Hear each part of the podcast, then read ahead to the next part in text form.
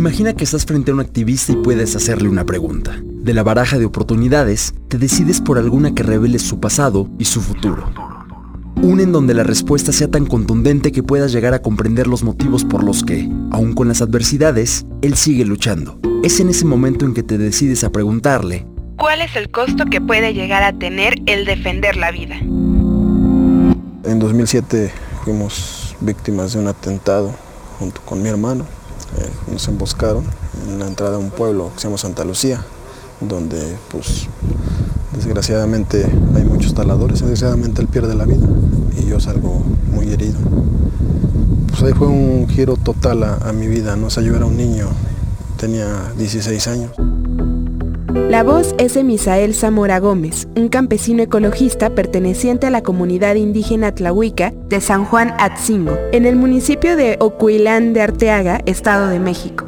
Es hijo de Ildefonso Zamora Baldomero, quien desde hace más de 20 años se ha dedicado a la protección de bosques de la comunidad, mismos que se encuentran en peligro debido a la tala ilegal que efectúan personas del mismo estado y poblados aledaños de Morelos. Y es que la impunidad en este país ha rebasado tantos límites que se han creado nuevos empleos, cargos y hasta posturas activistas como la de Misael y su padre Ildefonso, quienes dedican su vida a defender los árboles, labor que les ha traído muerte e injusticias a sus vidas.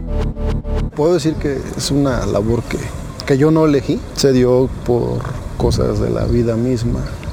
A muy temprana edad mi, padre nos enseñó a, sembrar árboles y sin elegir, sin planearlo, pues nos convertimos en, en amigos de, los bosques. Posteriormente, pues ya por trabajos que mi papá estaba realizando, denunciando tala y cuidando el bosque, previniendo incendios, nos tuvimos que integrar de lleno.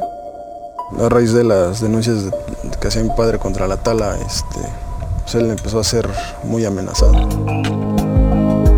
Las amenazas se convirtieron en una realidad. En mayo de 2007, Aldo, el hermano mayor, fue asesinado por talamontes clandestinos y Misael resultó gravemente herido de un pulmón. Ante la impunidad, en junio de ese mismo año, el presidente Felipe Calderón entregó a don Ildefonso, representante de la comunidad, la mención honorífica del Premio al Mérito Ecológico. Nosotros fuimos activistas de Greenpeace desde el 2004 hasta la fecha de la muerte de mi hermano. Él estaba trabajando en, documentar las pruebas del delito que estaba cometiendo en la zona. Videos, fotos, eh, coordenadas, domicilios, carros, nombres. A raíz de la muerte de mi hermano, pues le entramos con más ganas, ¿no? O sea, el coraje, las ganas de ver este, justicia, pues, pues nos hicieron echarle con todo, a, la denuncia, a, las reforestaciones. Después de tanta denuncia descubrieron quién operaba, que había autoridades involucradas, ¿no? O sea, todo eso era un negocio redondo. Un negocio que por las denuncias que hicimos se les cae. Y a partir de ahí, autoridades tanto de Probosque como de la Fiscalía del Estado pues, le agarraron un coraje muy, muy especial a la familia de nosotros. Eh, nos empiezan a perseguir, eh, criminalizándonos.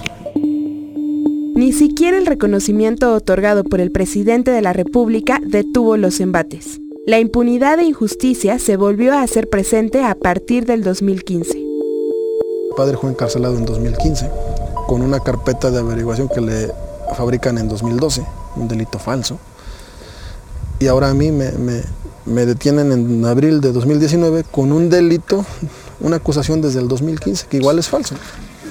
Me acusan de dañar al medio ambiente cuando lo único que hemos hecho junto con mi familia ha sido pues, defenderlo y cuidarlo. Es una ofensa muy grave para nosotros como familia, porque nos están acusando precisamente del delito al que nosotros nos hemos opuesto. Es una burla por parte de la Fiscalía.